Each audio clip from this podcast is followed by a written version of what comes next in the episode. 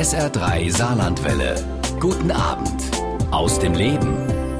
1957 wurde das Saarland ja das elfte Bundesland der Bundesrepublik Deutschland. Und wie es dann weiterging und wie sich das Saarland so entwickelt hat über die Jahrzehnte, darüber unterhalte ich mich heute Abend in SA3 aus dem Leben mit dem Historiker Dr. Paul Burkhardt vom Landesarchiv des Saarlandes. Er ist ein ja exzellenter Kenner des Saarlandes und vor allen Dingen dieser 60 Jahre und hat viele spannende Bücher über die saarländische Geschichte geschrieben. Schön, dass Sie da sind und heute Abend mein Gast, Herr Burgert. Guten Abend. Guten Abend, Herr Jäger. 60 Jahre wird das Saarland als Bundesland, aber in Wirklichkeit ist es älter. Ne? So ist es. Am 01.01.1957 wurde feierlich die Rückgliederung oder man müsste eigentlich sagen die Eingliederung des Saarlandes in die Bundesrepublik Deutschland begangen. Eigentlich beginnt die Geschichte des Saarlandes als eigenständiges Land am Dezember 1947, als der teilautonome Saarstaat gegründet wurde.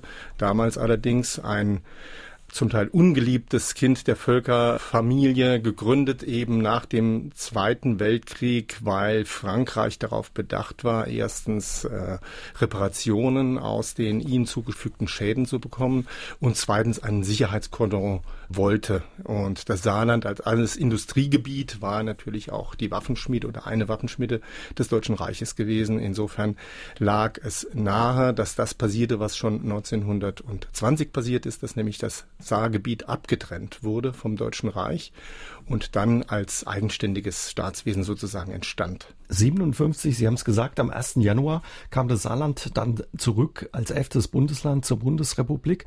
Viele Saarländer haben da eigentlich gar nicht so richtig dran geglaubt vorher.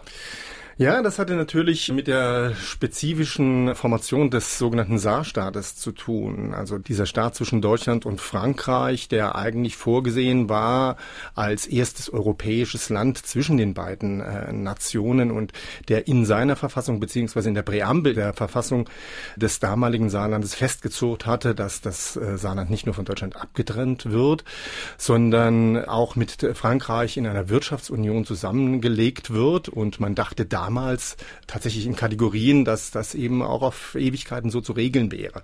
Es hat sich aber eben eine sehr, sehr starke Bewegung schon in den ersten Jahren des Saarstaates gegen diese nationale Vereinnahmung äh, gebildet und viele Stimmen wurden laut, die unbedingt eine Rückgliederung zu Deutschland wollten. Diese Gelegenheit wurde aber zunächst nicht gegeben, ganz im Gegenteil, diese sogenannte bodeutsche Opposition wurde zunächst sogar eben systematisch unterdrückt, muss man sagen. Die Gelegenheit der für die Saarländer dann gewissermaßen abzustimmen über ihr eigenes äh, Schicksal ergab sich dann 1955 in der berühmten Volksabstimmung vom 23. Oktober, als es eigentlich darum ging, über ein europäisches Saarstatut zu äh, stimmen. Also gar nicht ähm, zu einer, zu einer Rückgliederung wurde abgestimmt. Nein, das war zumindestens vom, vom Statuttext her nicht äh, vorgesehen. Es ging darum, ob man für oder gegen dieses europäische Saarstatut ist. Die Saarländer haben das mit einer großen Zweidrittelmehrheit abgelehnt und danach war klar, dass die Karten neu gemischt werden mussten. Es gab eigentlich 1955 keinen Plan B. Der wurde dann in relativer Schnelligkeit geschmiedet. Frankreich war sehr schnell bereit, äh, sozusagen Rückgliederungsverhandlungen auch äh, einzuleiten bzw. zu genehmigen. Und äh, so kam es dann zum sogenannten Luxemburger Vertrag von 1956 und auf dieser Basis war dann klar, das Saarland würde am 1. Januar 1957 zum 10. oder 11., das kommt darauf an, wie man das sieht, Bundesland der Bundesrepublik Deutschland. Das geschah relativ rasch. Deswegen war natürlich der gewissermaßen Überraschungseffekt groß und deswegen war die Anfangseuphorie auch sehr groß. Am 01.01.1957 ja, um Mitternacht wurden die Uhren umgestellt und das Saarland wurde elftes oder zehntes Bundesland. Da rechnet man sehr unterschiedlich, Herr Burkhardt. Wie funktioniert das oder woher kommt das? Das hängt äh, eigentlich nicht mit der Rolle des Saarlandes zusammen, sondern mit der Sonderrolle, die Berlin, also man müsste schon fast damals sagen Westberlin innehatte, in der alten Bundesrepublik wissen ja vielleicht noch, dass äh, Westberlin unter dem Vier-Mächte-Status stand und auch einen Sonderstatus innerhalb des föderalen Verbandes der Bundesrepublik Deutschland eingenommen hatte, mit einigen Sonderkonditionen. Gleichwohl ist es so, dass faktisch sehr, sehr viele Dinge, die in Berlin an der demokratischen Tagesordnung waren, dafür sprechen, dass das auch tatsächlich ein Bundesland war. Also es ist im Prinzip ein juristisches oder heute könnte man sagen ein faktisch-historisches Problem. Und da ich ein Vertreter äh, einer Geschichtsschreibung bin, die sich lieber mit den Fakten und Realitäten auseinandersetzt, muss man sagen, unabhängig von dem Streit um den Bart des Propheten, der so ein bisschen dahinter steckte, äh, plädiere ich immer für das elfte Bundesland Saarland. Also, das Saarland wurde das elfte Bundesland an diesem 1. Januar 57. Wie war das damals? Wurde das gefeiert? Wie war die Stimmung im Land? Ja, ich sprach es eben schon kurz an. Die Euphorie war ziemlich groß. Ja, also wenn man vielleicht von denen absieht, die die Wahl 1955 verloren hatten, also viele von denen vor allem aus der Führungsriege des Saarstaates haben das Land auch verlassen nach 1955, weil sie Befürchtungen hatten, dass es tatsächlich eine Renationalisierung gäbe, die einen Rückfall in alte Zeiten brächte. Das hat sich aber dann relativ schnell zum Glück herausgestellt, dass es in dieser Form nicht der Fall sein war. Deswegen überwog soweit wir die Zeugnisse von Zeitgenossen und auch die Bilder erleben können, äh, doch die sehr, sehr große Freude. Und es gab in jedem Ort, gab es große Eingliederungsfeierlichkeiten, die gingen schon um Mitternacht los mit Feuerwerken, mit äh, Konzerten, mit Platzkonzerten. Die Menschen sind auf die Straße gegangen.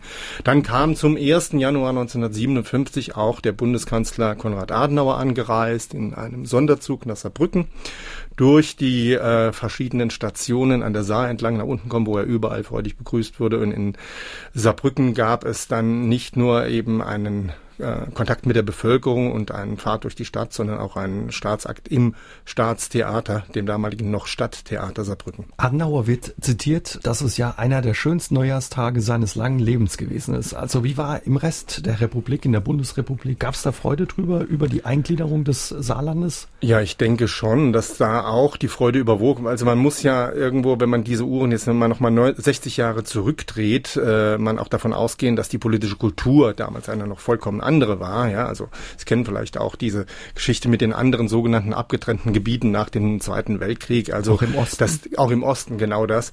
Und das Denken in nationalen Kategorien war damals wohl noch sehr, sehr viel alltäglicher und selbstverständlicher, als das heute der Fall ist. Insofern wurde auch selbstverständlich im Rest der Bundesrepublik äh, dieser Tag äh, gefeiert. Natürlich nicht in diesem Ausmaß, wie er im Saarland selbst gefeiert wurde. Das ist selbstverständlich. Die Saarländer, die brachten sehr viel Euphorie. Jetzt nicht nur nationale Euphorie damit rein, sondern auch, das darf man einfach nicht verkennen oder das darf man nicht aus, aus der Welt sprechen.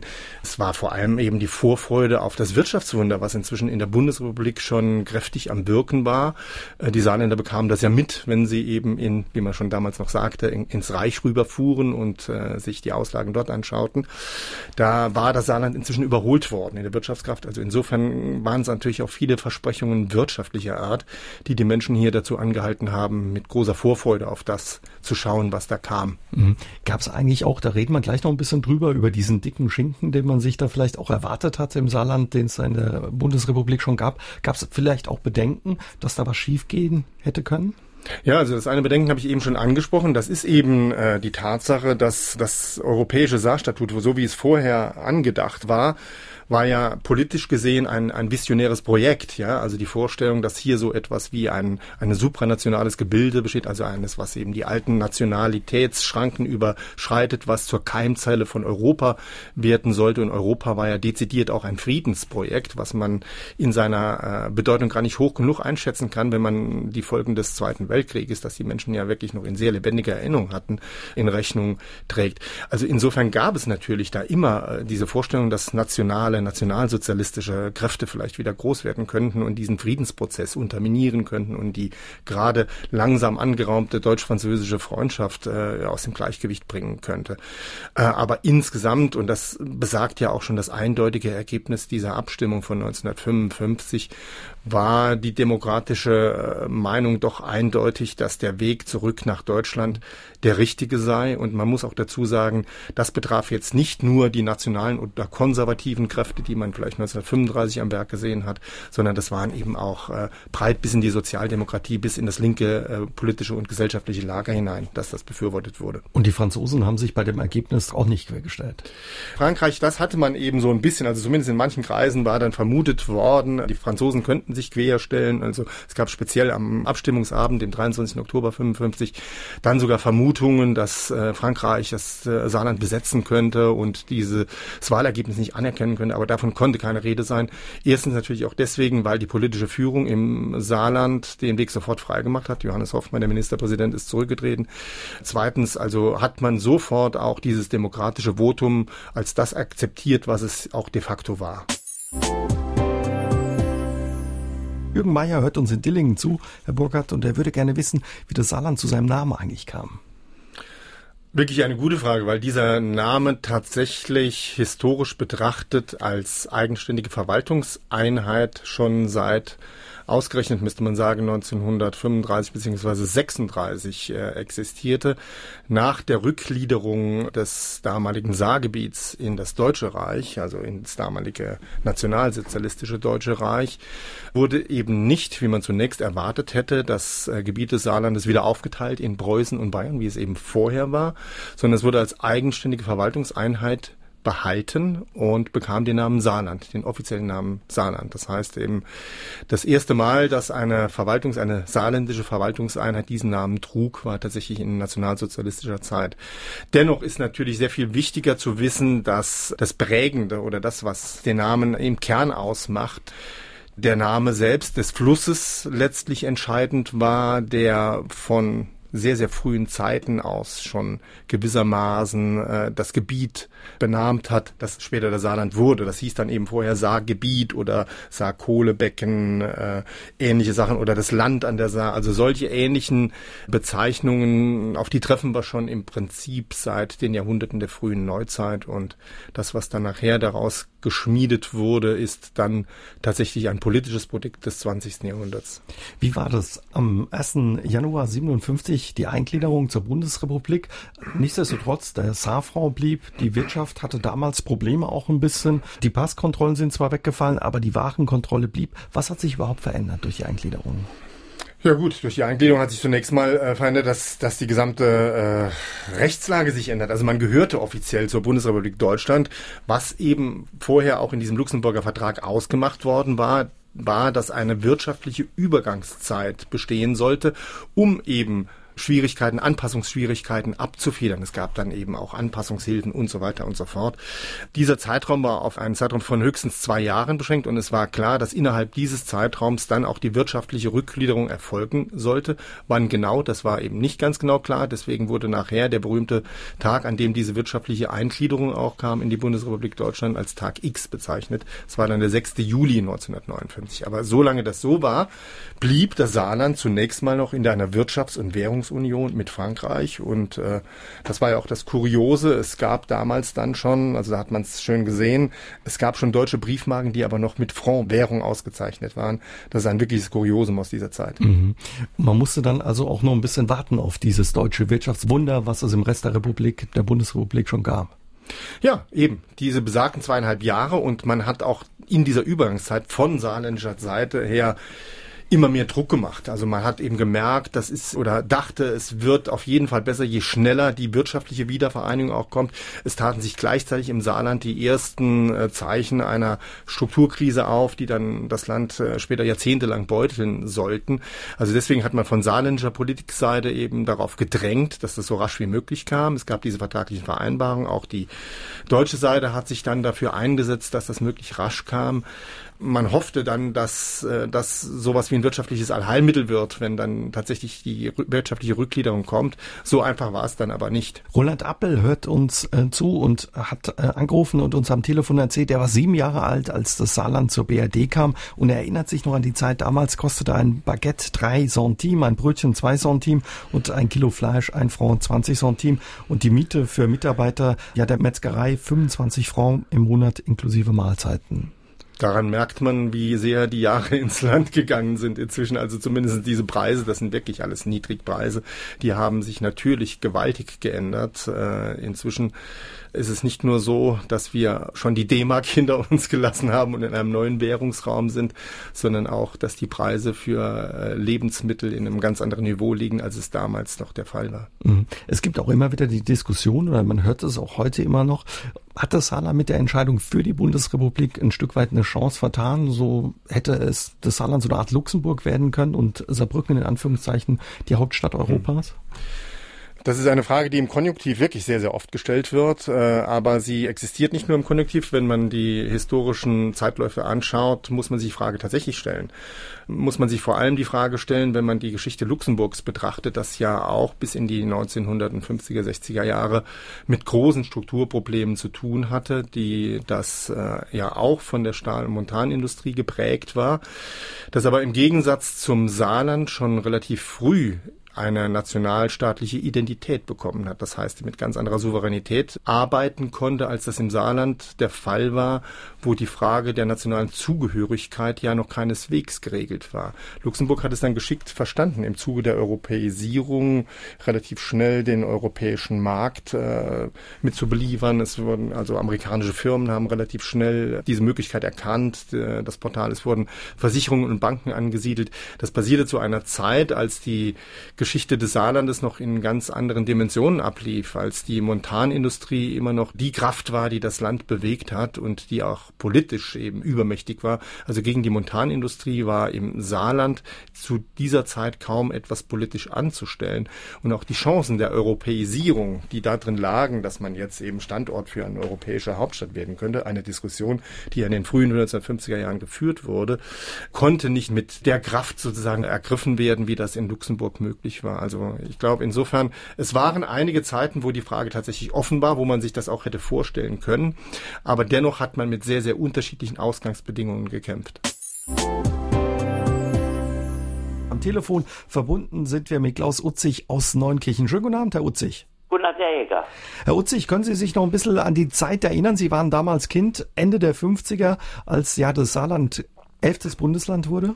Ja, kann ich mich noch dunkel erinnern. Was haben Sie für Erinnerungen an diese Zeit, Herr Utzig? Schlechte Erinnerungen. Warum schlechte Erinnerungen? Ja, ich war also, äh, da haben wir, hat sie kurz darüber berichtet, im Schwimmbad und wäre fast ertrunken.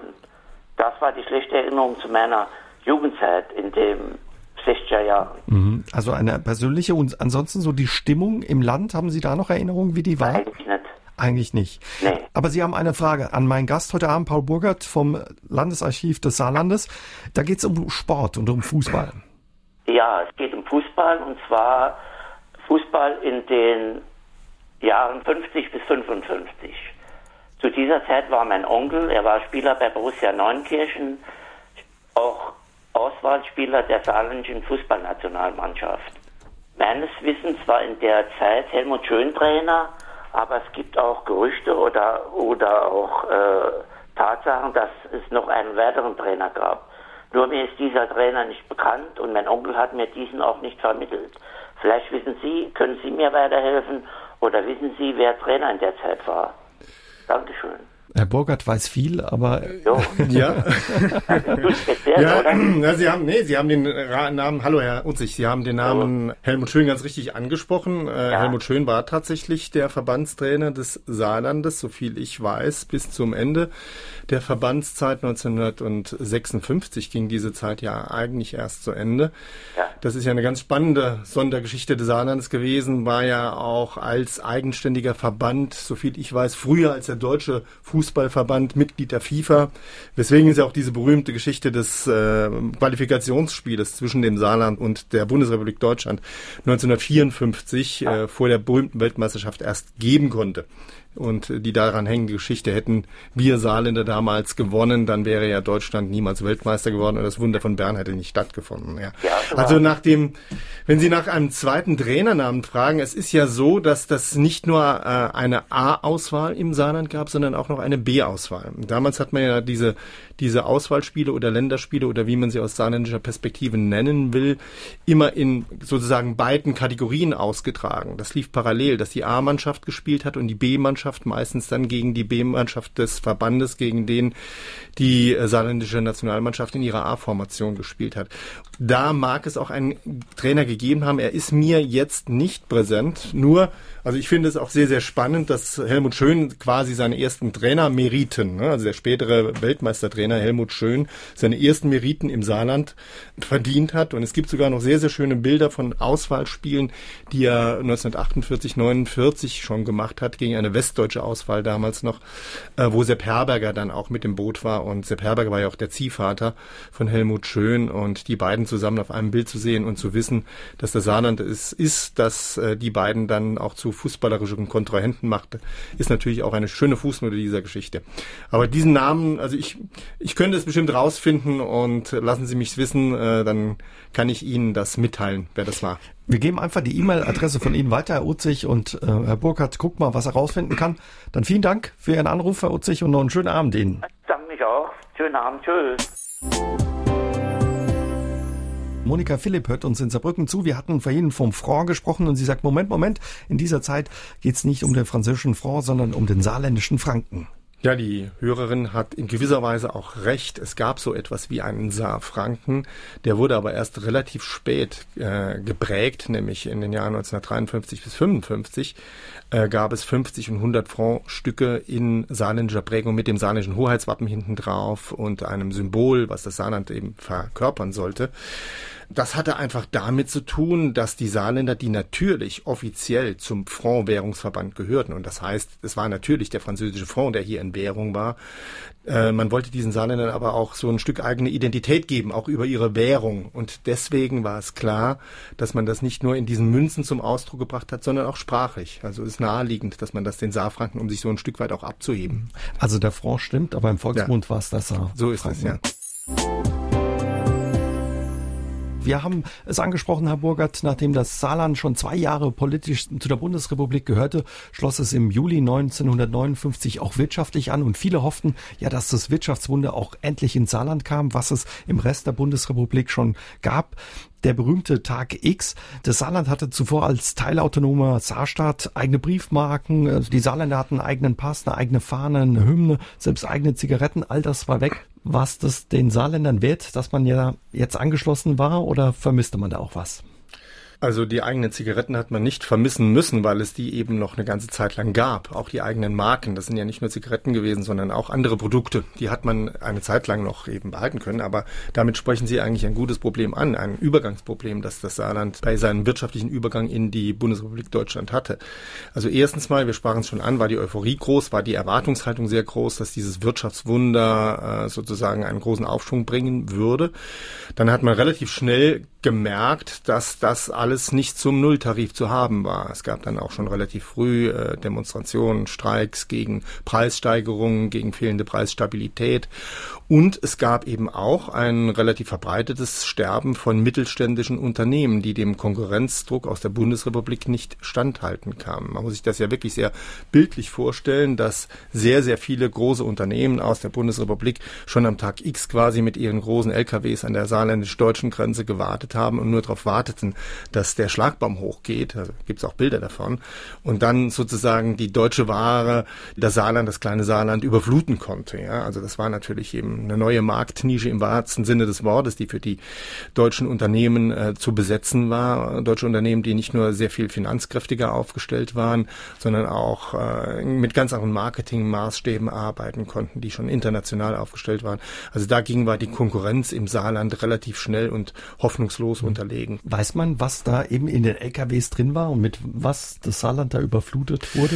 Mit was für Waren? Also das waren natürlich vor allem technische Waren, die sehr, sehr begehrt waren. Fernseher hat man gesehen, die dann ins, ins Land kamen, Radioapparate, ähm, äh, Küchengeräte, all dieses ist uns zumindest von den Bildern überliefert. Äh, es waren aber auch Geräte oder Waren des alltäglichen Bedarfs, die ins Land kamen. Generell ist man davon ausgegangen, dass die Produkte aus der Bundesrepublik hochwertiger seien, auch moderner. Also Kleidung ist natürlich auch so ein Artikel gewesen, der früher so ein beliebtes äh, Schmuggelprodukt war aus, äh, aus Deutschland, solange die Grenze noch existierte. Also es war ein sehr, sehr breites Sortiment und äh, ich glaube auch, also neben der Frage, ob diese Qualität oder der Preis für die Menschen besser sein sollte, war es natürlich auch das Gefühl, jetzt kommen deutsche Waren. Also mhm. das war auch so ein Feeling, was man damit verband, dass man nun endlich äh, das bekommen konnte, was die deutschen Brüder und Schwestern im Wirtschaftswunderland Bundesrepublik Deutschland und dort war das Wunder wirklich mittlerweile voll am Kochen äh, schon lange hatten. Klingt genauso wie nach der Wende dann eben 90, auch was das Saarland in der Zeit erlebt mhm. hat. Ja, war in der Tat so. Also deswegen äh, diese sogenannte dann oder später sogenannte kleine Wiedervereinigung von 1957, 59 wurde ja auch immer wieder thematisiert, wenn es um die deutsche Wiedervereinigung von 1990 ging. Und auch da hatte man ja so gewarnt im großen Maßstab, schaut euch an, das hat eben eine Zeit lang gebraucht. Es gab damals extra eine Übergangszeit, die es ja in dieser Form äh, bei der deutschen Wiedervereinigung nicht gegeben hat. Und es gibt eben Strukturprobleme, wenn zwei völlig unterschiedliche Systeme sich wieder aneinander angleichen müssen. Also insofern war es tatsächlich so ein kleiner Parallelfall. Wie muss man sich das Saarland 1959 vorstellen? Gab es da auch noch viel Zerstörung oder Kriegsschäden? Zumindestens in den größeren Städten, die vom Luftkrieg, vom Krieg besonders heimgesucht worden waren, also sprich eben vornehmlich äh, Saarbrücken, Neunkirchen, zum Teil auch Saarlouis, das in der Innenstadt relativ stark äh, zerstört war, da fand man aller Orten noch Spuren. Also wenn Sie die Bilder von damals sich anschauen, man ist heutzutage überrascht, aber das ging bis in die 60er Jahre hinein, standen Ruinen in der Stadt rum. Also es war, gehörte zum alltäglichen Straßenbild dazu. Dieser Wiederaufbau, der speziell im Saarland, der eigentlich mit französischer Hilfe relativ früh in die Wege geleitet wurde, konnte aber erst im breiten Umfang in den 1950er Jahren äh, dann Dampf aufnehmen. Und viele, viele städtebauliche Projekte, speziell in äh, Saarbrücken, sind ja tatsächlich auch erst nach der kleinen Wiedervereinigung 57, 59 auf den Weg gebracht worden. Mit dem notwendigen Geld. Auch die Infrastrukturmaßnahmen. Also ich denke an die Autobahn, die dann kam, auch die Stadtautobahn, über die heute nicht mehr sehr viele glücklich sind. Aber damals war das natürlich ein ungeheurer Fortschritt. Das Tottobad ist 59. Auch das Tottobad, ja. Also auch solche Infrastrukturmaßnahmen gehört natürlich auch dazu mit den Geldern eben des Art Toto, deswegen heißt das Bad ja auch so, ja damals wirklich ein, eine fast visionäre Schöpfung, da über den Höhen von Saarbrücken ein so großes und großzügiges Bad gebaut zu bekommen, wurde auch in der Presse eben entsprechend gefeiert. 1959 war ein aufregendes Jahr für das Saarland. Die D-Mark kam, aber im April gab es auch etwas, ein Ereignis, was das Saarland sehr bewegt hat. Die Menschen im Saarland, der Unfall oder der tödliche Unfall von dem damaligen Ministerpräsident Egon Reinhardt. Ja, tatsächlich. Im April ist Ministerpräsident Egon Reinhardt mit dem Auto tödlich verunglückt, gar nicht weit von der damaligen Staatskanzlei entfernt. Das war damals noch in der, in der Bismarckstraße, also dort, wo heute das Saarlandmuseum steht. Auch deswegen ein tragischer Unfall, weil es natürlich noch nicht die Sicherheitssysteme gab. Er selbst war äh, gehbehindert durch eine Kinderlähmung von Kind auf und der Fahrer stand auch unter Alkoholeinfluss. Das war also damals wirklich ein, ein, ein sehr, sehr tragischer Akt, an dem nicht nur deswegen die Bevölkerung auch sehr, sehr großen äh, Anteil genommen hat. Also wenn man die Bilder noch sieht, was damals dann passiert ist, ein großer Trauerzug durch ganz Saarbrücken, langes Aufbahren. Die Menschen haben wirklich in Schlangen gestanden, um äh, sich ins Kondolenzbuch einzutragen. Also das hat, glaube ich, die Saarländer sehr, sehr mitgenommen, war der erste äh, tragische Punkt ihrer noch jungen Bundeslandgeschichte mhm. gewesen. Er war damals, glaube ich, in der Staatskanzlei aufgebahrt. Er war damals in der Staatskanzlei aufgebahrt, wie übrigens auch noch seine Nachfolger bis hin zu Franz Josef Röder, der ja Egon Reinhardt dann beerbt hat im Jahr 1959. Das war auch insofern natürlich ein historischer Einschnitt, weil da die Karriere von Franz Josef Röder als Landespolitiker begann. Auch der 20 Jahre dann Ministerpräsident Der dann 20 war. Jahre und damit eben bis heute der dienstälteste Ministerpräsident des Saarlandes ist, auch der erste, wenn man so will, Bundesratspräsident äh, war, den das Saarland hervorgebracht hat. Es geht ja immer im Länderturnus dann um der auch einer der ersten Abgeordneten war im Deutschen Bundestag, also direkt nach 1957. Also insofern ist auch da äh, ein politischer Einschnitt im Jahr 1959 zu sehen. Mhm.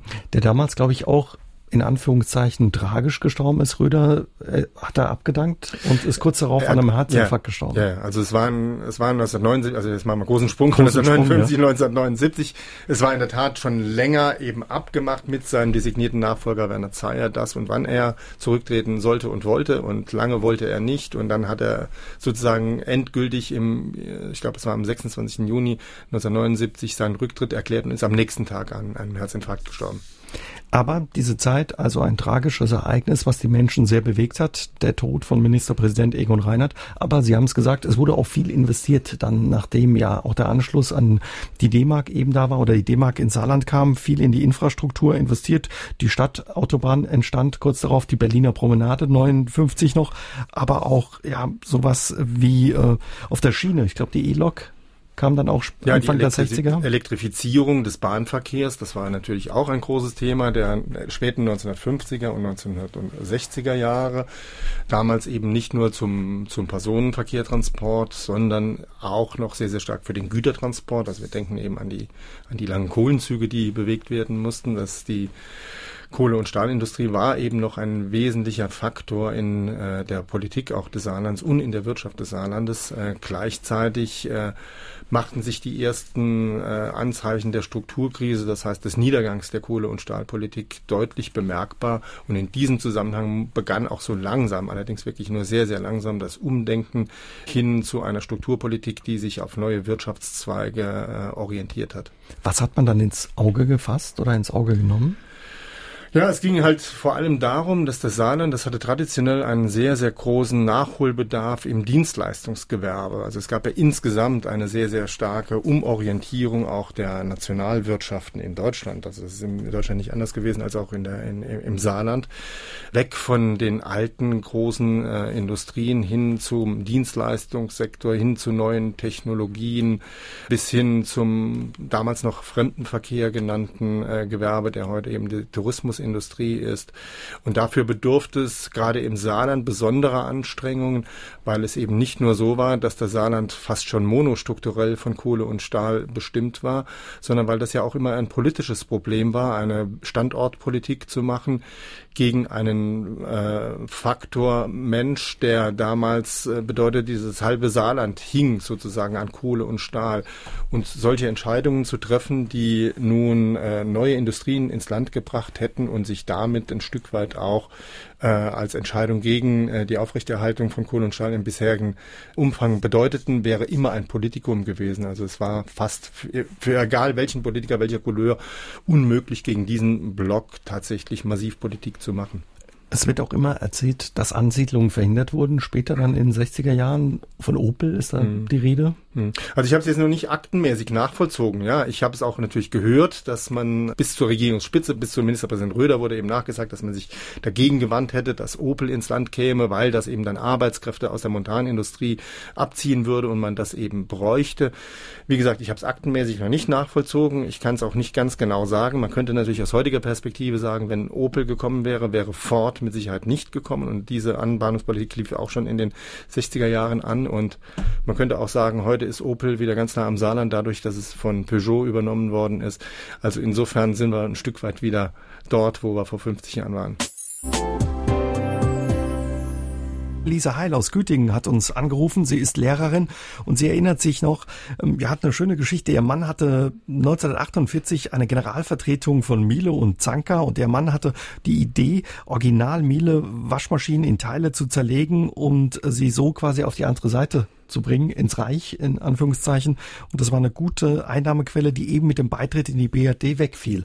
Offenbar war der Saarländer schon immer einfallsreich. So ist es. Also der, der Ruf als Bastler und Tüftler eilt ihm ja regelrecht voraus. Und wenn man das noch mit einer solchen geschäftstüchtigen Idee verbindet und dabei auch noch den Spaß hat, den französischen Zoll zu überwinden, ist das natürlich doppelt und dreifach schön. Sie selbst hat in Nancy studiert, äh, weil es im Saarland damals noch keine Uni gab und durfte sich danach sogar die Schule aussuchen, als sie zurück im Saarland kamen. Ja. Also in Nancy haben damals sehr, sehr viele Saarländer studiert. Übrigens auch solche, die äh, später gegen das europäische Saarstatut äh, votiert haben. Aber das war tatsächlich so eine erste Brücke, akademische Brücke nach Frankreich, wo auch sehr, sehr viele deutsch-französische Freundschaften entstanden sind. Von der Universität Nancy, das kann man da vielleicht noch nachschieben, erfolgte ja gewissermaßen auch die Gründung der Saarländischen Universität. Das war ja eine Außenstelle der Universität Nancy in Homburg zunächst und dann 1948 im Saarland. Also die Universität des Saarlandes, das sollte man auch mal an der Stelle sagen, ist tatsächlich auch ein Verdienst dieser deutsch-französischen Saarlandzeit. Und in dieser Tradition steht sie ja heute auch noch. Da steht sie auch heute noch, ja. Wolfgang Bahl hört uns in Tola zu. Er ist 1947 geboren und er hat die Zeit schon auch sehr wahrgenommen, hat zum Beispiel Konrad Adenauer in Eppelborn bei einer Wahlkampfveranstaltung gehört und erinnert sich noch gut an den Tag X und die Lkw-Kolonnen, die damals ins Saarland gerollt sind, zum Beispiel mit Plastikbadewannen und das Land damit überflutet haben, hat er erzählt. Ja, es ist toll. Also Plastik war ja auch eine Innovation, eigentlich schon der 30er, aber dann speziell der 50er Jahre. Das war die moderne schlechthin. Mhm. Also nicht mehr die alte, was war das früher? Ähm Ja, Zink, nee. aus Guss und äh, Gusseisen und, und Email. Also das waren ja die üblichen schweren Badewannen, aber aus äh, Plastik. Diese Modelle haben mit Sicherheit nicht das ausgehalten wie die klassische Badewanne, aber waren eben ein Zeichen für Modernität. Da muss es einen Absatz im Saarland gegeben haben.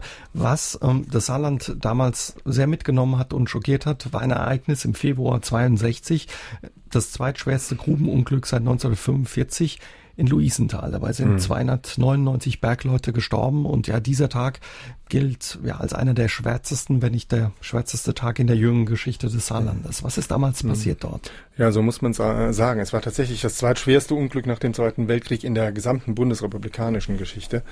Und zumindest was das Ausmaß der Katastrophe betrifft, mit Sicherheit auch der schwärzeste Tag für das Saarland. Es gab eine Schlagwetterexplosion im Alsbachschacht, der zur Grube Luisenthal gehörte. Und bei diesem äh, Unglück, bei dieser Explosion, die noch eine Folge von Kohlenstaubexplosionen auslöste, nacheinander, sind insgesamt 299 Bergleute ums Leben gekommen. Das war eine dramatische Situation, nicht nur wegen der Höhe der Opfer, sondern auch wegen der Ungewissheit, die lange herrschte unter den Angehörigen. Das dauerte ja zum Teil eben mehrere Tage, bis klar war, wie groß das Ausmaß der Katastrophe ist. Es dauerte auch einige Tage, bis die letzten Menschen aus den verschiedenen Schächten und, und, und Orten geborgen werden konnten, zum Teil schwerst verletzt, wie man sagen muss, zum Teil wie durch ein Wunder überlebend mehrere Tage in dramatischen Umständen. Also das war tatsächlich ein, ein Trauma für das Saarland. Es hat ja auch damals die ganze Bundesrepublik selbstverständlich daran sehr, sehr starken äh, Anteil genommen. Zur Trauerfeier in Luisenthal kam dann auch der Bundespräsident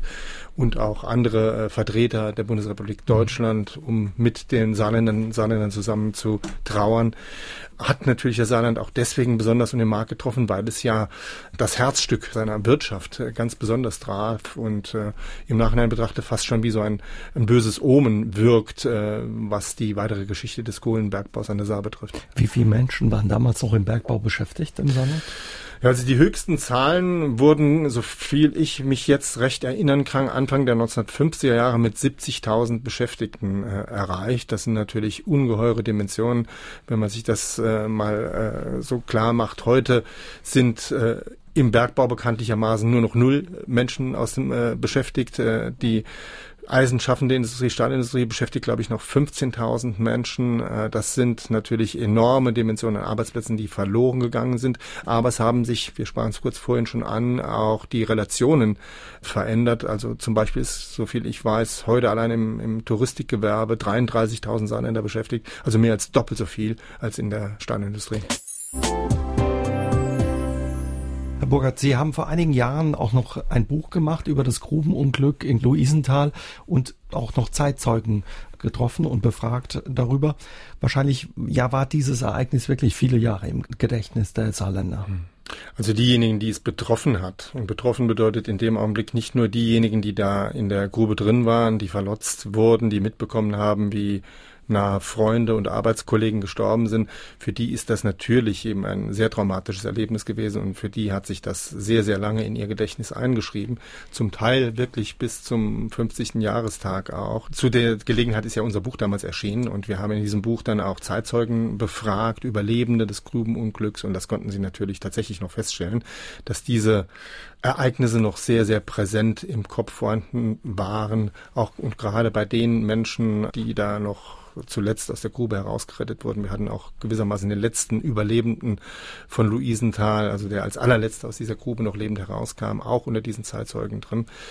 Es hat sich aber natürlich auch ins kollektive Gedächtnis der vielen, vielen Angehörigen eingeschrieben. Wenn Sie sich vorstellen, bei 300 Menschen, da hängen so viele Familien und so viele Freunde dran, das ist klar, dass das nicht äh, an den Menschen vorbeigeht auch diese Bilder eben damals, Sie haben es angesprochen, die Trauerfeier, wo die Särge nebeneinander aufgereiht waren. Ja, richtig. Also das allein das ist schon, das wurde ja dann auf dem Grubengelände selbst fand die Trauerfeier statt und man kann die Bilder ja heute noch sehen, wo dann die 299 Särge nebeneinander aufgestellt waren, wovon das, das äh, Schreckliche ist, eben es waren bis zu diesem Zeitpunkt noch nicht mal alle Tote richtig identifiziert. Muss sich ja vorstellen, dass die ja wirklich in einem schrecklichen Zustand waren, wenn sie, je nachdem wie nah sie am, am Kernpunkt der Explosionen äh, das Unglück erleben mussten.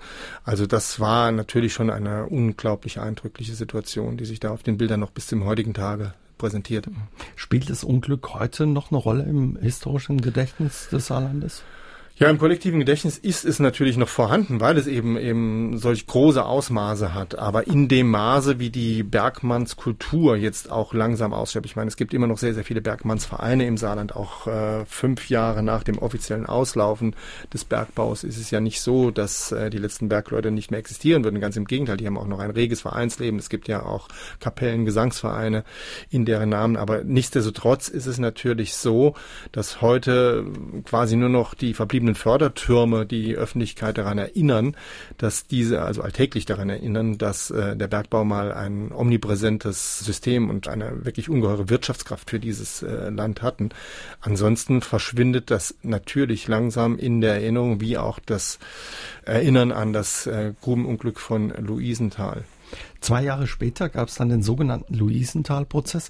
Gibt es da noch Quellen auch davon?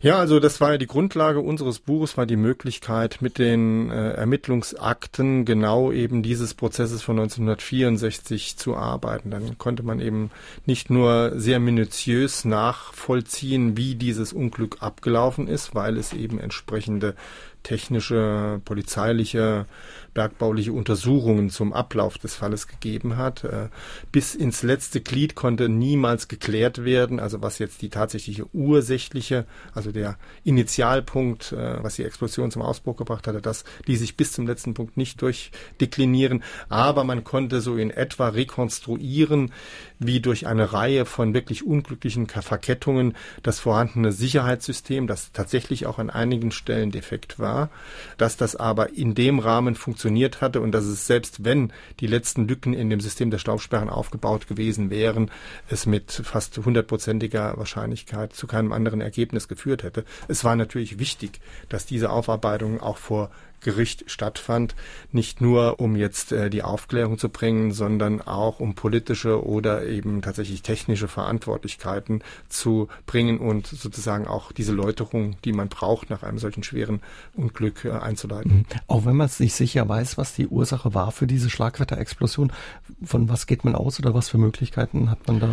Ja, es gibt natürlich immer verschiedene. Ne? Eine, eine ganz schlimme ist immer, dass es offenes Feuer da unten gegeben hat, obwohl das ja streng verboten war. Aber man hat zum Teil, und das ist auch heute noch eben in den Utensilien von diesen Prozessen zu sehen, und man hat sogar Feuerzeuge gefunden in den Jacken von Bergarbeitern, was natürlich ja nicht auszuschließen ist. Ähm, aber es können eben auch andere Ursachen gewesen sein, die dazu geführt haben. Also mit letzter Sicherheit lässt es sich bis zum heutigen Tage nicht. Und da hat man auch nicht weiter spekuliert, was das betrifft, was da hätte sein können.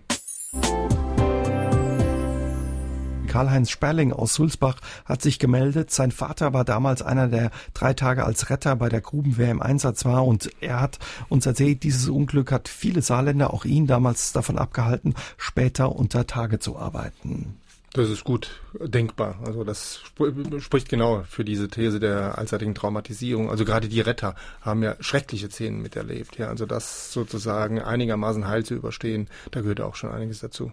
Und wir haben ja in der vergangenen Stunde gesagt, wahrscheinlich wusste jeder Saarländer damals, wo er war. Rosel Haug in Saarbrücken hat sich gemeldet. Sie war damals 36 Jahre alt und war in der Stadt unterwegs einkaufen und kann sich noch gut erinnern, wie die Krankenwagen durch die Stadt gerast sind. Da war wahrscheinlich mhm. jeder Helfer oder jede Rettungskraft im Land dann im Einsatz. So ist es. Also es gab eine breite Unterstützung und zwar nicht nur jetzt von den üblichen Rettungsdiensten aus dem Saarland, sondern sogar die US Army war mit äh, Hilfskonvois vor Ort, um die Größe dieser Katastrophe einigermaßen handeln zu können. Und Elfriede Maurer hört uns in Merzig zu. Der Mann ihrer Cousine kam bei dem Grubenunglück in Luisenthal um. Das war das erste Mal, hat sie erzählt, dass von den Gruben nicht nur heroische Nachrichten kamen, sondern zum ersten Mal, ja, man sagte, dass da etwas Schreckliches passiert ist. Also mhm. hat offenbar auch ein bisschen den Blick ja auf diese Sparte oder den Bergbau verändert. Verändert, ja, das denke ich auch. Das Saarland hat aber auch ein paar Jahre später Schlagzeilen gemacht, ganz andere Schlagzeilen. Das Saarland ist ja eher beschaulich, äh, aber für einige Tage war es ja so der Nabel der 68er Bewegung. Was war da los, Herr Burgert? Ja, eine der schönen Geschichten aus der saarländischen Geschichte. Man denkt ja immer an der friedlichen saarländischen Universität wäre die 68er Zeit mehr oder weniger spurlos vorbeigegangen. Das war aber gar nicht der Fall. Also nicht nur, dass später in der saarländischen Sozialdemokratie sehr bekannte äh, Persönlichkeiten wie Oskar Lafontaine und Reinhard Klimt auf Bildern verewigt sind am Rande dieser Geschehnisse, sondern auch jemand, der nachher in der deutschen, französischen, auch europäischen Politik eine große Rolle spielte, findet dort in prominenter äh, Position statt. Das war nämlich Daniel Cohn-Bendit. Der rote Danny, ja. Der rote Danny Le Rouge, wie man es eben in äh, Frankreich sagt. Äh, damals einer der Studentenführer in Paris, wo diese Studentenunruhen im Mai 1968 ja wesentlich radikaler äh, ausgetragen wurden als hier in der Bundesrepublik Deutschland. Daniel Cohn-Bendit war von Frankreich ausgewiesen worden wegen seiner Beteiligung an, an diesen Unruhen, war dann in Frankfurt und sollte nun im Mai 1968, man muss sich die Situation vorstellen, war dann auch im Saarland relativ explosiv. Es gab kurze Zeit äh, vorher, einige Tage vorher, große Demonstrationen gegen die sogenannten Notstandsgesetze, die damals ja auch die Gesellschaft polarisiert haben. Und am, ich glaube, 28. Mai 1968 wollte dann eben mit Unterstützung der Kommilitonen aus Saarbrücken äh, die Vereinigte Studentenschaft Daniel Cohn-Bendit sozusagen nach Frankreich zurückführen. Und es gab dann im Vorfeld, weil das natürlich bekannt war, was da geschehen sollte, ein riesiges Aufgebot, ein Heerlager, was an der Goldenen Brem damals zusammenlag. Das zeigt auch die Bedrohungsszenarien, die damals in den Köpfen drin war. Auch ein riesiges Aufgebot an internationalen Pressevertretern. Man ist dann nun eben kollektiv sozusagen zur Goldenen Brem gezogen und belagerte dort den Ort der deutsch-französischen Grenze sozusagen. Ähm, es kam aber nicht zu diesen befürchteten Auseinandersetzungen oder Ausschreitungen, sondern es blieb alles schiedlich friedlich. Daniel Cohn-Bendit hat dann eben auch diskutiert, wohl auch mit den französischen Ordnungskräften und dann zog man zurück nach Saarbrücken und es gab eben ein Sit-in, ein Teach-in und äh, viele andere Formen des studentischen Protestes, wie sie damals äh, üblich waren. Und äh, ja, so endete das im Prinzip spektakulärste Kapitel, wenn man so will, zumindest das öffentlichkeitswirksamste Kapitel äh, des äh, Mai 1968 in Saarbrücken. Natürlich gab es auch einige andere Veranstaltungen, Rektoratsbesetzungen und so weiter. Also es gab auch tatsächlich eine gespaltene Gesellschaft und es gab tatsächlich auch die Angst der großen Bevölkerung vor dem, was die in Anführungszeichen wilden Studenten da eben anstellen würden. Ein Ereignis, was damals auch oder in den letzten 60 Jahren für viele Schlagzeilen auch überregional gesorgt hat, ist der Soldatenmord von Lebach 1969. Das hat für viel Aufsehen gesorgt, auch in der Republik. Das hat tatsächlich sehr viel Aufsehen erregt, nicht nur im Saarland, sondern in der gesamten Bundesrepublik. Wir sprachen eben so ein bisschen das Zeitklima an im Gefolge der 1968er Unruhen und der Beginn des Waffterrorismus. Und genau in diese Zeit hinein fiel dann dieses, äh, dieser sogenannte Soldatenmord von Lebach, wo drei junge Männer, wie sich im Nachhinein rausstellte, mehrere Leute einer Wachmannschaft in Lebach äh, umgebracht haben. Und zunächst, es, es war also wirklich eine lange Zeit ungeklärte Situation und man dachte natürlich auch an einen sogenannten terroristischen Hintergrund, auch wenn man das damals noch anders benannt hat. Es hat auch lange gedauert, relativ lange gedauert, bis man auf die Spur der Täter kam. Unter anderem hat dabei auch geholfen, eine der ersten Sendungen überhaupt von Aktenzeichen XY ungelöst, die ja wohl auch heute noch läuft mit Eduard Zimmermann, war also dort auch relativ hilfreich bei dem Auffinden der Täter. Es hat sich danach herausgestellt, dass eben überhaupt gar nichts mit einem politischen oder terroristischen terroristischen Hintergrund mit dieser Tat verbunden war, sondern nur die Lebensträume, Lebensfantasien von drei jungen Männern, die, glaube ich, auch noch aus der Pfalz kamen und äh, die das eigentlich nur als Initialverbrechen nutzten, um Geld zu erpressen für äh, einen schöneres Leben, was sie führen wollten im Süden Europas. Das hat also wie gesagt nicht nur die Bedrohungsvorstellungen der Bevölkerung enorm beflügelt, sondern auch die Umstände, in denen dann die Täter, äh, man muss es vorher nachher fast schon sagen, ein Stück weit vorgeführt wurden in einem öffentlich ausgetragenen Prozess, der damals in der Kongresshalle in Saarbrücken, also es war ja noch mit der größte Veranstaltungsvorort des ganzen Saarlandes. Die gesamte Halle war voll gefüllt mit Zuschauern, mit Neugierigen, die sehen wollten, wie diese drei Menschen dann verurteilt wurden. Und es ist jetzt ein bisschen zu weit geführt, jetzt von einem Schauprozess zu sprechen, weil natürlich sind die rechtsstaatlichen äh, Kriterien eingehalten worden. Selbstverständlich wurde nach Recht und Gesetz da verurteilt. Aber die Art und Weise, wie da vorgeführt wurde, auch junge Menschen, von denen man dann wusste oder ahnte, dass es da auch homoerotische Beziehungen gibt, was ja damals auch noch kriminalisiert sozusagen war. Das hat schon zu einem Klima geführt, äh, das man sich heute überhaupt gar nicht mehr vorstellen kann. Ja? Also diese nachhaltige Beeinflussung und das Eingehen dieses Verbrechens und seine Aufarbeitung im kollektiven Gedächtnis, das war so sehr, sehr groß.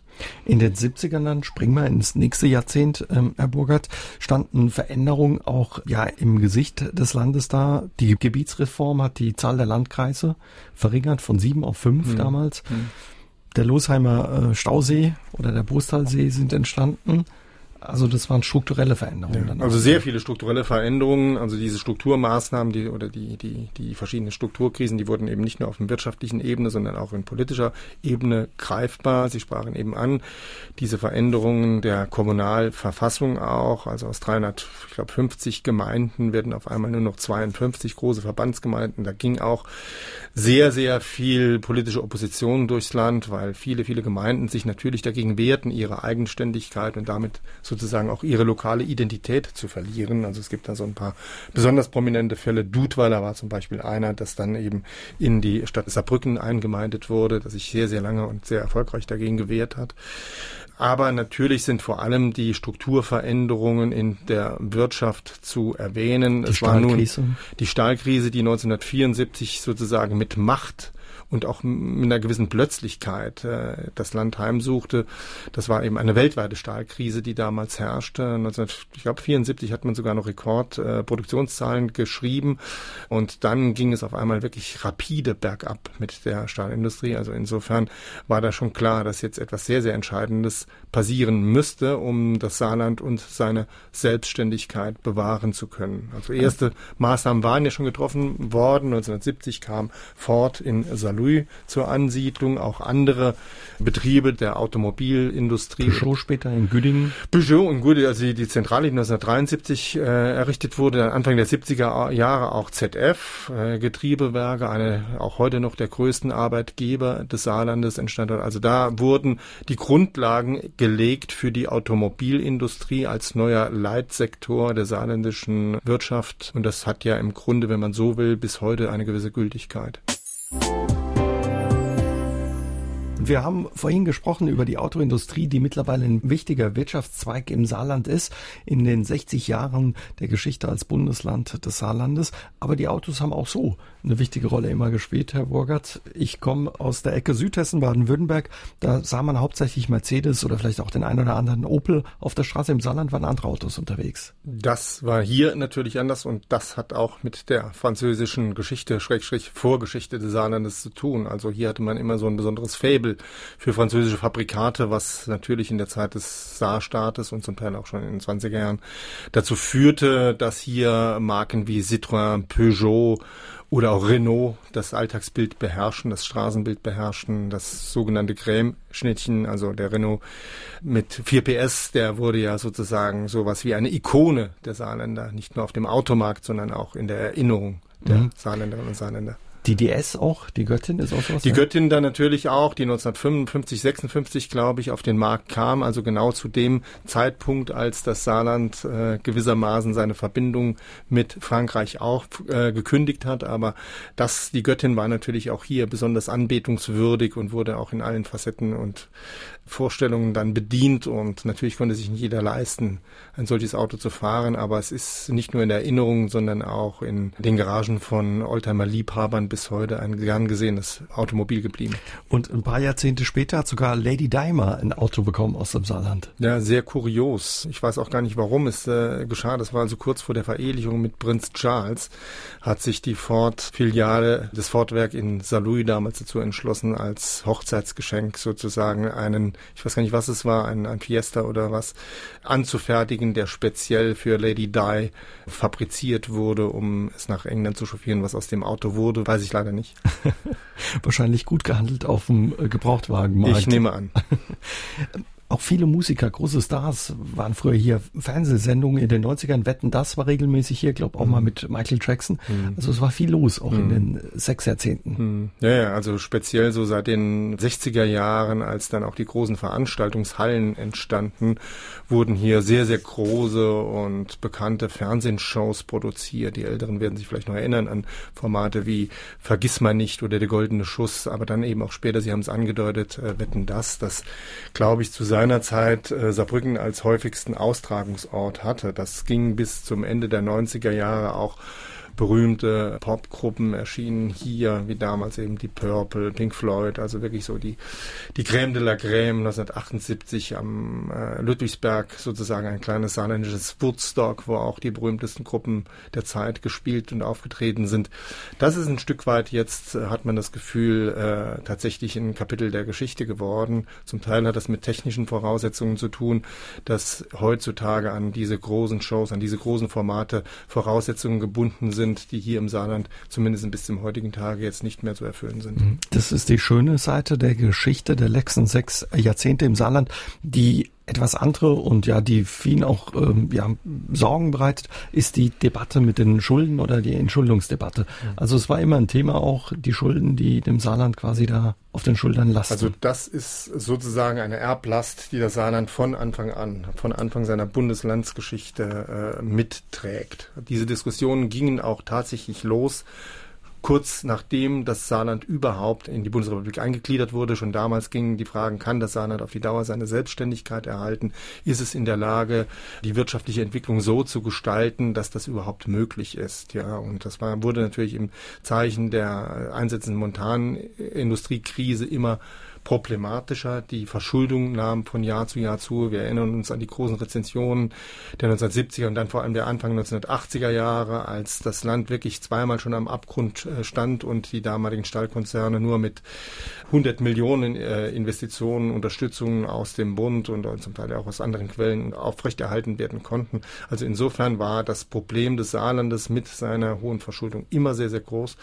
Und viele Regierungen äh, stellten ihre Politik auch ganz, ganz zentral unter das Motto des Erhalts der saarländischen Selbstständigkeit und des Abbaus des immer gigantischeren Schuldenberges. Also insofern haben die Teilentschuldungen, die in den 90er Jahren noch unter Oskar Lafontaine in die Wege geleitet wurden und dann jetzt zuletzt die Regelung des äh, Länderfinanzausgleichs, das die neu zustande kam, jetzt unter Annegret Kramp-Karrenbauer, wesentlich dazu beigetragen, zumindest die Hoffnung zu nähren, dass wir äh, nicht nur den 60. Geburtstag, sondern auch den 70. und 80. Geburtstag des Saarlandes vielleicht noch erleben können. Über die Jahrzehnte sind auch viele, ja, kleine Firmen, wir haben es vorhin schon angesprochen, verschwunden. Es gab Zigarettenmarken im Saarland, aber auch äh, Salzstangen, sowas, ja, also ja, also auch die berühmte Stixi, das wird eben auch vielen älteren Saarländern und Saarländern noch ein sehr, sehr lebendiger Begriff sein. Also sozusagen ein Synonym für Salzstangen, die in anderen Teilen Deutschlands unter ganz anderen äh, Markennamen verbreitet wurden.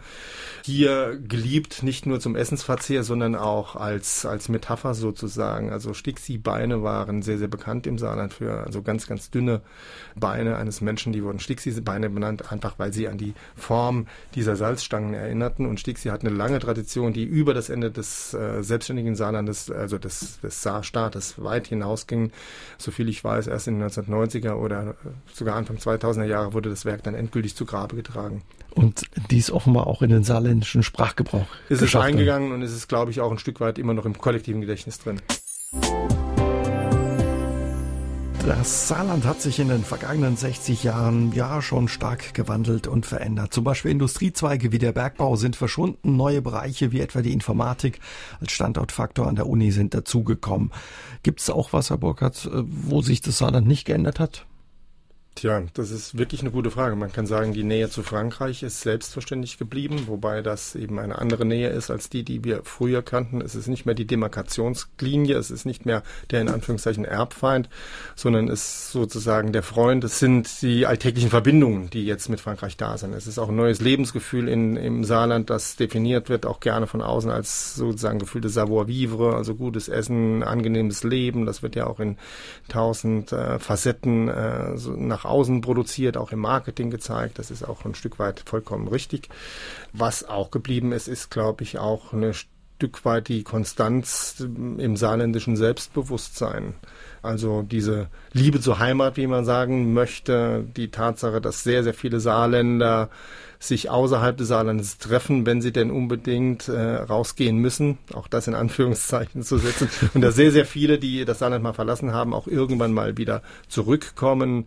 Dann auch, ja, diese besondere Art und Weise des äh, ich möchte mal sagen, gemütlichen Zusammenseins, des nicht unbedingt Konflikte suchen müssen. Also da gibt es so verschiedene Dimensionen der saarländischen Seele, die, glaube ich, durch die Jahrzehnte gleich geblieben sind und die ein Stück weit natürlich auch das Rückgrat des Bundeslandes ausmachen. Also da sind die Saarländer sich vor allen Dingen in den letzten Jahrzehnten treu geblieben mit ihrer Da Art. sind sie sich sehr treu geblieben. Es gibt inzwischen natürlich auch schon einen vermehrten Exodus von jungen Generationen. Das hat aber mit Sicherheit nicht nur mit der Kleinheit des Landes oder mit seiner Überschuldung oder ähnlichem zu tun, sondern eben daran liegt, dass das insgesamt die junge Generation in einem Maße internationaler, möchte ich mal sagen, geworden ist, als das in früheren Jahrzehnten der Fall war. Es gibt noch eine Frage, die wir noch beantworten wollen von Adolf Klein aus Beckingen. Er würde gerne wissen, wie das damals mit den Reparaturzahlungen an Frankreich war, ob es welche gab und wie die aussahen. Ich nehme an, es sind die Reparationsleistungen ich nehme auch an, dass es jetzt die Zeit nach 1945 betrifft. Also wir sprechen jetzt nicht von den Besatzungskosten zwischen 1945 und 1947, die natürlich auch aus saarländischen Quellen äh, gespeist werden mussten.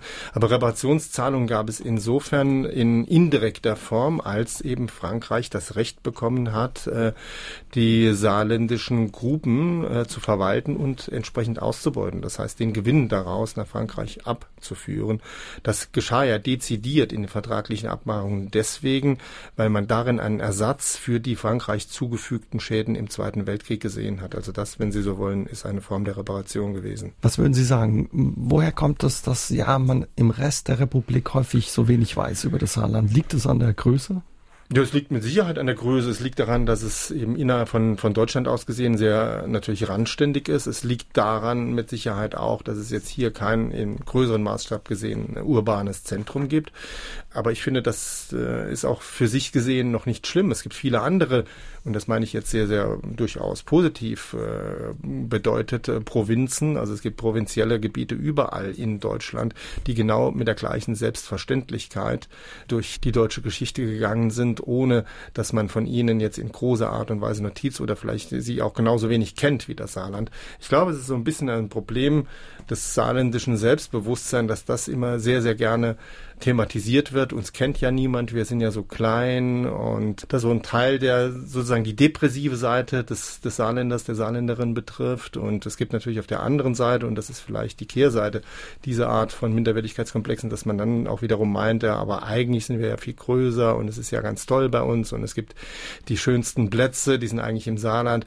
Also ich würde mir wünschen, auch das für die Zukunft ein bisschen wünschen, dass so eine bisschen realistischere Selbstschau ein geläutet wird und dass wir nicht unbedingt alles durch die Marketingbrille sehen müssen, aber dass wir auch nicht so in diese kollektive Depression verfallen nach dem Motto, wir sind so arm und so überschuldet, dass wir sofort zwangseingegliedert werden müssen in Rheinland-Pfalz. Also soweit sind wir nun wirklich nicht. Und es hat ja auch heute Abend gezeigt, unser Gespräch, ja, das Saarland blickt auf eine spannende und ereignisreiche Geschichte zurück, die ja. Das ist wirklich eine Besonderheit. Ja. Das ist ein Alleinstellungsmerkmal, wie man es gerne im, im Marketingdeutsch nennt. Und das ist ein Fund, mit dem man auch wuchern aufbauen kann und von dem ausgehend man vielleicht auch zukünftige Strategien entwickeln kann. Vielen Dank, Herr Burkhardt, für diese kleine Zeitreise, die Sie heute Abend mit uns gemacht haben. Das war sehr spannend und hat viel Spaß gemacht. Danke, auch. Kommenden Dienstag ist Nathalie Krams mein Gast. Sie wollte eigentlich ein Buch ja über den Segen der Homöopathie schreiben, hat ein bisschen recherchiert und dann kam ein sehr kritisches Buch darüber, über die Homöopathie heraus. Dafür wurde sie stark angefeindet, was sie bei ihren Recherchen rausgefunden hat. Darüber unterhalten wir uns und auch über diese Anfeindungen. Ich würde mich freuen, wenn Sie dann auch wieder dabei sind. Bis dahin, passen Sie gut auf sich auf. Jetzt aber erstmal Tschüss und gute Nacht. Am Mikrofon war Uwe Jäger. SR3 aus dem Leben. Immer dienstags im Radio, danach als Podcast auf sr3.de.